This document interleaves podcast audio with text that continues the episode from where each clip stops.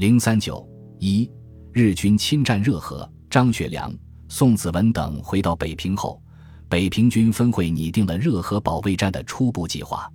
其作战方针是：华北军以捍卫疆土、收复失地之目的，务须确保冀热，巩固平津，以为将来进出辽河流域之根据。集中主力于冀、热东部及平津、察南一带。对由河北沿海登陆及自热河方面侵入之敌，与其各个击破之，并乘机东进，向辽西平原转取攻势。张学良把现有部队编成两个集团军，共八个军团和一个预备军团，其任务区分与防御部署为：第一军团确保金堂，第二军团确保滦东，第三军团确保冀北，第七军团确保察东，第八军团及预备军团集中于北平附近。第四军团万福林部所属第五十三军六个师，第五军团汤玉麟部所属第五十五军一个师四个旅，第六军团张作相部所属第四十一军三个旅及第六十三军和挺进军等，共约八万人，直接担任热河防守任务。在热河境内，划陵南、陵园、平泉至承德的公路以南为第一集团军防区，主要由万福林率第四军团六个师担任。此公路以北为第二集团军防区，由张作相、汤玉麟分别率第六、第五军团担任。海军以主力担任青岛以北海面警戒，航空队临时分配之。北平军分会拟定的作战方针和指导要领尚未下达，日军的进攻即提前开始了。二月二十三日，日本向中国外交部提出要求中国军队撤出热河的备忘录。遭到拒绝后，当日日军第六、第八师团等部及伪军数万人在飞机、坦克支援下，分三路向热河发动总攻：北路指向开鲁、赤峰，中路指向北票、朝阳，南路指向陵南、陵远，以夺取承德为主要作战目标。中国驻热河境内的军队被迫仓促应战。二月二十三日。日军茂木旅团从通辽攻开鲁，中国守军汤部骑兵旅长崔兴武率部刚一接战，即向林东溃退。二十四日，开鲁备战，日军沿辽河直趋下洼。二十五日，日军第八师团进犯朝阳，守军董福亭旅副有一营投敌，日军占领朝阳。随后，日军第八师团向叶百寿、陵园一线进犯。茂木旅团向下挖，赤峰进犯，热河守军节节败退，退入热河的各路抗日义勇军也因指挥不一，各自后撤。二十八日，日军第十四旅团攻击沙帽山附近阵地，同日占陵南，中国守军进行了一些抵抗及后撤。三月一日，日军铃木旅团进攻叶百寿，中国守军与赵林旅进行顽强抵抗，激战六七小时。第六八八团第十一连连长以下全部阵亡，但中国军始终守住阵地，日军被迫绕过叶百寿直攻陵园。三月二日，陵园失陷，驻平泉的万福林部不战即退往喜峰口，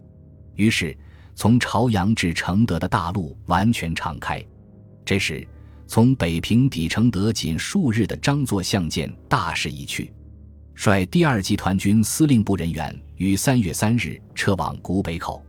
热河省主席汤玉麟更是惊慌失措，早在三月一日就急电平津，征集汽车并扣留前线军车共二百余辆，装载私产运往天津租界。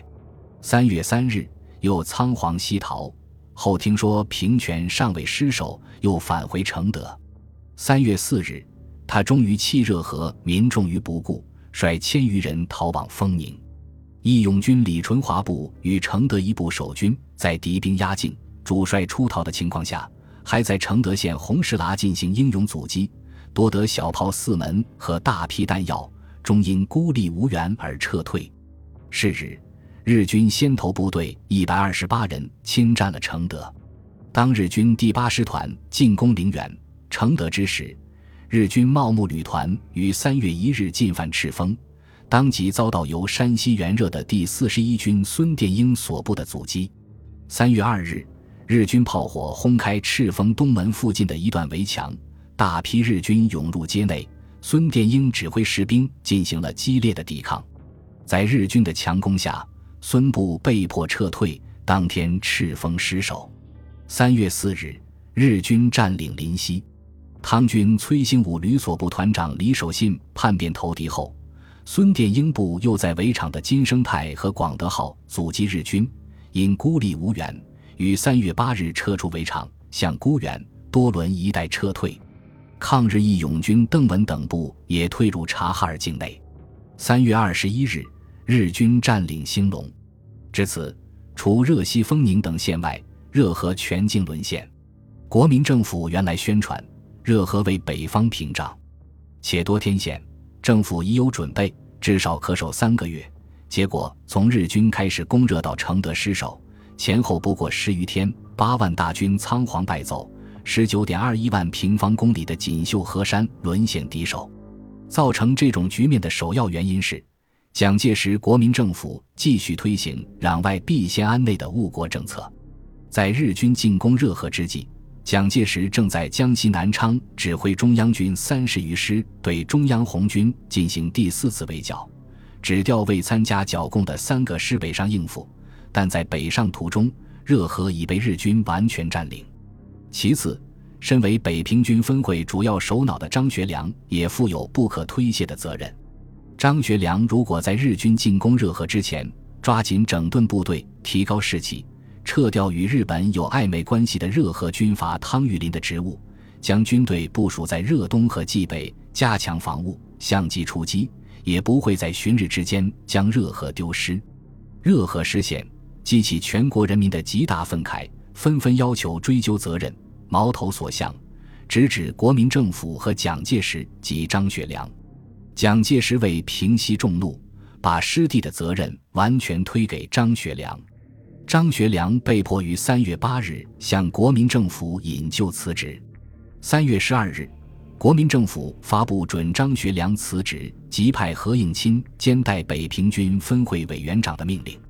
张学良在蒋介石的威逼下，怀着愤懑的心情和难言的苦衷，安排善后一切，决定将东北军编组为四个军，由于学忠、万福林、何柱国。王以哲分别任军长，归北平军分会指挥。至此，蒋介石取得了东北军军权，并完全控制了华北地区。